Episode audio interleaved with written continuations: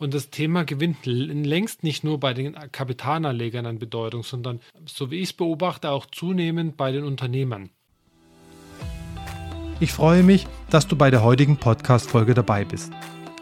Smart Not Hard ist der Podcast für dich als Solopreneur und Selbstständige. Er fordert dich heraus und zeigt dir auf praktische Art und Weise, wie du dein Unternehmen von der One-Person-Show zum erfolgreichen Unternehmen weiterentwickelst. Dieser Weg muss nicht immer steinig sein. Manchmal darf es auch die Abkürzung sein. Frei nach dem Motto Work Smart, Not Hard. Mein Name ist Benjamin Jenner und ich bin Host dieses Podcasts, Skalierungs- und Transformationsexperte. Schreib mir gerne eine Nachricht, lass eine Rezession da, vergib 5 Sterne und vor allem teile den Podcast, damit so viele Menschen wie möglich davon profitieren können. Mit Growth Up Plus begleite ich Solopreneure und Selbstständige wie dich im 1 zu 1 auf ihrem Weg zum Unternehmer, Unternehmerin. Das spricht dich an, dann melde dich heute noch zu einem ersten kostenlosen Skalierungscheck. Den Link dazu und mehr Informationen zu meinen Angeboten findest du unten in den Show Notes. Jetzt wünsche ich dir aber erstmal viel Spaß mit der heutigen Podcast-Folge. Ich hoffe, du kannst viel davon mitnehmen. Heute geht es mal um ein ganz normales Thema, was dir als Unternehmer sicherlich schon viel, manchmal Kopfzerbrechen und manchmal auch nicht gebracht hat. Und zwar um das Thema Gewinn. Und warum Gewinn manchmal mehr eine Routine ist und für die Unternehmenssteuerung sich nur bedingt eignet. Es gibt Unternehmen, die fast jedes Jahr eine Steigerung von Umsatz und Gewinn realisieren wollen. Das ist in der Planung, in der Unternehmensplanung dort fest integriert und es ist auch kein Zufall. Der US-amerikanische Gewerkschaftsführer Samuel Gomerson, der hat es eigentlich schon sehr gut auf den Punkt gebracht. Und zwar indem er gesagt hat, das schlimmste Verbrechen gegen die arbeitenden Menschen verübt ein Unternehmen, das keinen Profit macht. Gewinn ist natürlich längst nicht alles, aber wenn das natürlich schon ein Gewerkschaftsführer, natürlich aus Amerika, aber durchaus sagt, dann hat es natürlich auch eine gewisse Relevanz. Aber in den letzten Jahren hat das Thema Gewinn mit Sinn, ist gerade bei den Kapitalanlegern immer stärker an Bedeutung, hat immer stärker an Bedeutung zugenommen. Viele Sparer wollen auf der einen Seite natürlich gute Gewinne erzielen, aber auf der anderen Seite auch Gutes tun und Gutes für ihr, mit ihrem Geld tun. Und das Thema gewinnt längst nicht nur bei den Kapitalanlegern an Bedeutung, sondern, so wie ich es beobachte, auch zunehmend bei den Unternehmern. So ächzt die Wirtschaft teilweise immer noch an den Folgen, die die Finanzkrise 2008, 2009 gebracht hat. Und es im aktuellen Umfeld steht eigentlich schon wieder die nächste Krise ein Stück weit vor der Tür, wenn sie nicht schon wieder da ist. Die Herausforderung von damals war sehr stark, dass viele, viele Unternehmen die immer höheren Renditeziele und immer mehr Umsatz, Umsatzwachstum, äh, Gewinn fokussiert haben, verfolgt haben und im Prinzip das nachhaltige Wirtschaften ignoriert haben. Und aus diesem Grund möchte ich heute in der Folge genau das Thema mal ein bisschen stärker beleuchten, das Thema Gewinn. Und dass Gewinn mehr ist als eine Routine, als eine Gewohnheit, und was man in dem Zusammenhang beachten soll, damit Gewinn wirklich wieder Sinn macht. Lass uns direkt in die erste Fragestellung reingehen und die erste Frage beantworten. Was ist Gewinn und wo wird er eigentlich gebucht? Ich glaube, die Frage, die kannst du aus dem FF beantworten, aber die Frage, so leicht sie auch sein mag, auf der anderen Seite hat sie natürlich wieder auch ein gewisses Geschmäckle. Denn von welchem Gewinn sprechen wir denn? Sprechen wir vom handelsrechtlichen Gewinn, vom steuerrechtlichen Gewinn, vom Gewinn, den du vielleicht äh, in deinem Rechnungswesen ausgewiesen hast, also dem kalkulatorischen Gewinn welcher Gewinn ist denn der, der am Ende des Tages zählt?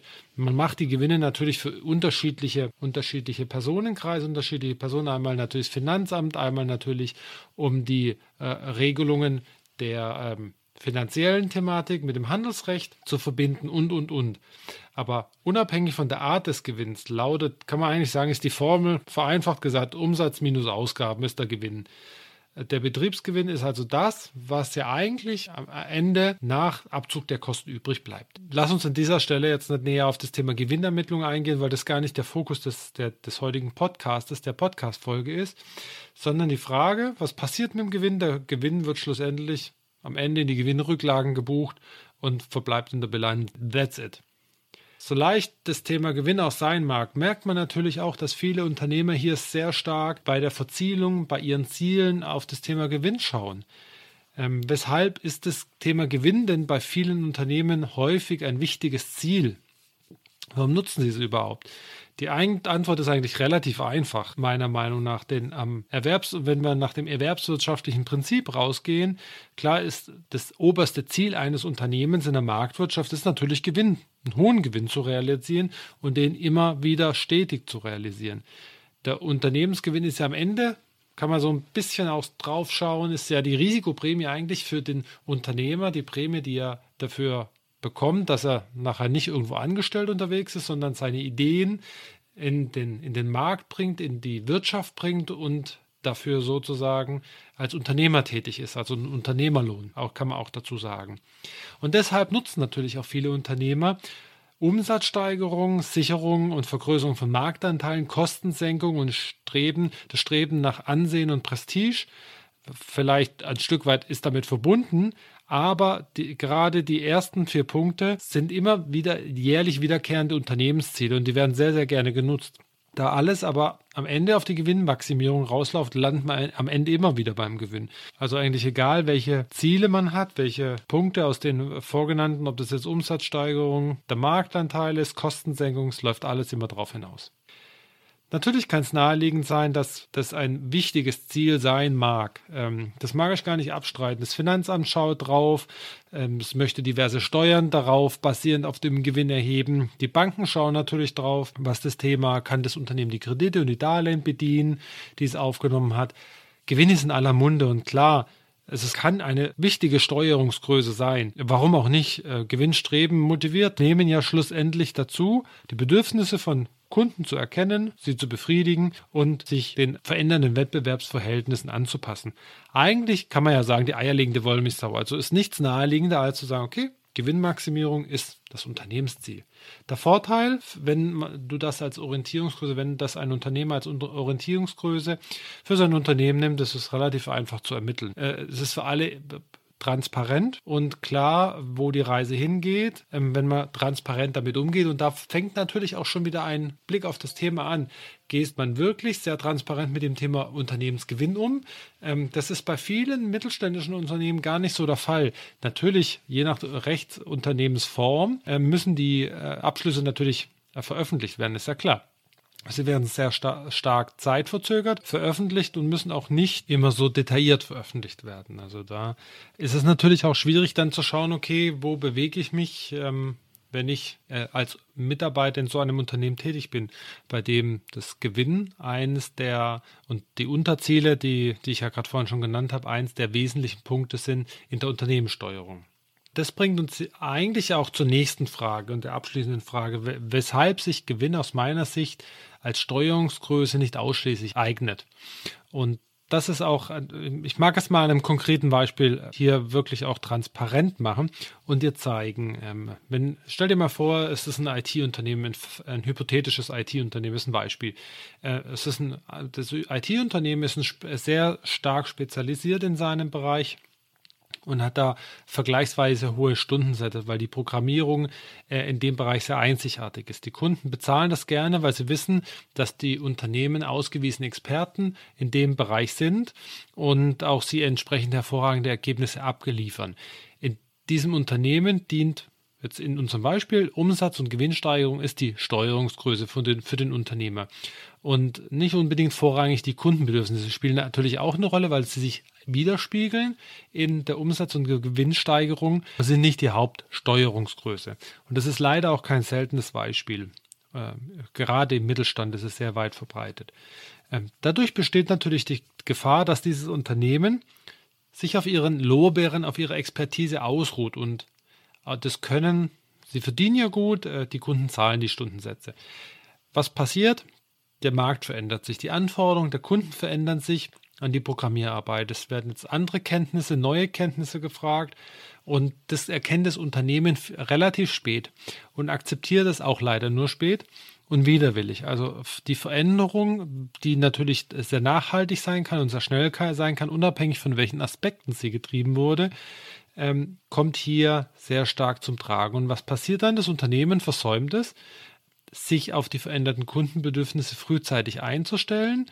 Das Geschäft bricht ein, die Umsätze gehen zurück und die Kunden wollen, die weil die Kunden die hohen Stundensätze nicht mehr bezahlen wollen, sondern äh, andere Anforderungen haben. Und das ist wirklich das, das Hauptthema, denn Gewinn spiegelt sich in der Regel, der, der Unternehmer sieht den Gewinn, wenn er als Steuerungsgröße, wenn wir das Beispiel nehmen, ist es ja sehr, sehr stark zeitverzögert. Gewinn, wo siehst du den Gewinn? In der, Im Jahresabschluss ähm, taucht der Gewinn auf, aber auf dem Bankkonto kann man den Gewinn ja nicht wirklich sehen. Also erkennt man auch an dem Beispiel, dass der Unternehmer das viel zu spät gesehen hätte, dass sich die Kundenanforderungen da verändern. Äh, das Bankkonto zeigt lediglich, ob ich die nächsten Rechnungen bezahlen kann, weil ich sehe ja, habe ich einen Haben oder habe ich einen Sollwert auf dem Konto. Und der äh, Unternehmen, der Gewinn steckt letztendlich im Unternehmen. Er steckt in den unterschiedlichen Bilanzpositionen. Und demzufolge ist es schwer, einfach den Zusammenhang zwischen Gewinn und der Entwicklung ähm, auch unterjährig hier festzustellen und weswegen dann auch viele dazu übergehen, die gerade diese Zielsetzungen haben, sich die BWAs anzuschauen und sich unterjährig auf BWAs zu verlassen, die natürlich auch wieder nur bedingt ähm, ein optimales Steuerungsinstrument sind, weil es eigentlich auch nur eine kurzfristige Erfolgsrechnung ist und auch nur bedingt eine Aussage zum Liquiditätsstand und zu der Liquiditätsentwicklung. Vor allen Dingen, und das ist uns zum Beispiel ja der Punkt gewesen, zur Rentabilität und Unrentabilität von Geschäftsfeldern und Produkten gegebenenfalls auch zu machen, wenn man mehrere Produkte und Geschäftsfelder hat. Das ist ja nicht selten. Ähm, hat man zwei Produkte, ver ähm, verschwimmen sozusagen die unterschiedlichen Aspekte beider Produkte natürlich in der BWA, weil wir in der Regel keine zwei getrennten BWAs hat nach Geschäftsbereichen.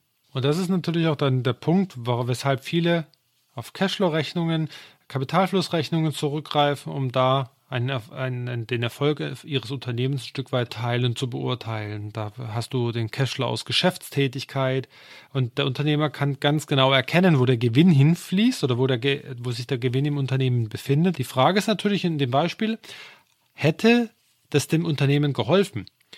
Äh, so eine Kapitalflussrechnung zu haben oder so detailliert vorzugehen. Wahrscheinlich, vielleicht, äh, wahrscheinlich aber eher nicht, da es die Veränderung des Marktes viel zu spät erkennen konnte. Ähm, in dem Fall. Nehmen wir ein anderes Beispiel, ein Möbelhersteller, um mal in die Produktwelt zu gehen. Ein Möbelhersteller, der sein Unternehmen ausschließlich nach dem Thema Gewinn steuert und am Anfang natürlich nur Möbel hat, aber irgendwann dazu übergeht, äh, Kreditverträge anzubieten, Versicherungen anzubieten, der könnte ja, wenn er feststellt, dass beispielsweise die Versicherungen deutlich profitabler sind, irgendwann aufhören, Möbel herzustellen oder Möbel zu verkaufen. Und dabei war vielleicht auch nur der Grund, die äh, Profite so groß waren für die Kreditverträge, die Versicherungen, weil es die Kombination aus beidem war. Und der Möbelhersteller hat hier ganz äh, andere Schlussfolgerungen für sich gezogen. An den beiden Beispielen kann man sehr stark sehen, dass Gewinn nur bedingt eine Unterstützung bietet mit Blick auf das Thema Unternehmenssteuerung. Eigentlich Hand aufs Herz ist die Steuerungsgröße wirklich ungeeignet, dass sie A erst im Rückblick zeigt, ob erfolgreich, ob man erfolgreich war und nicht erfolgreich war und sie bietet auch nur bedingt Entscheidungsmöglichkeiten, Entscheidungs konkrete Entscheidungsunterstützung im Unternehmensalltag. Und da spielen ganz viele Aspekte mit rein. Bei neuen Kunden, ähm, nach was steuere ich, nach was wähle ich die neuen Kunden aus, nach Deckungsbeitrag, das heißt wieder Gewinnoptimierung, wo, woran orientieren sich die Produkte, an Kostenreduktion, die vielleicht äh, zu der Qualität gehen. Ähm, ganz, ganz viele wichtige Aspekte. Und deswegen plädiere ich ähm, dafür, dass das nicht die einzige Steuerungsgröße sein darf und sollte ähm, auch wenn es sich über Jahre hinweg etabliert hat und auch wenn es auch ein wichtiges Aspekt ist und ein wichtiger, ein wichtiges Thema bei der Unternehmenssteuerung ist, äh, darf man sich nicht ausschließlich da, daran orientieren. Zum Schluss nochmal zusammengefasst, Gewinn ist ein wichtiges Thema und man darf ihn definitiv nicht vernachlässigen, denn die Mitarbeiter wollen bezahlt werden, der Unternehmer hat eine Familie, hat Verpflichtungen, alles, alles wichtige Aspekte. Profit zu erzielen, das darf aber nicht das Ziel eines Unternehmens sein, sondern es ist das Ergebnis des Unternehmens. Und das ist äh, ein wichtiger Aspekt, denn in der Unternehmenssteuerung ist der Gewinn nachvollziehbarer, leichtes Verzielungssteuerungsinstrument, aber du siehst an den mehreren Beispielen, es kann ganz, ganz in die falsche Richtung gehen und zu falschen Schlussfolgerungen führen. Und von dem her, schaut nochmal wirklich drauf, nach was untersteuert ihr euer Unternehmen, nach was steuerst du dein Unternehmen? Äh, ist es Gewinn oder spielen da auch noch an, andere Aspekte eine Rolle? Und dann wünsche ich dir eine erfolgreiche Restwoche. Ähm, wir hören uns das nächste Mal. Bis dahin.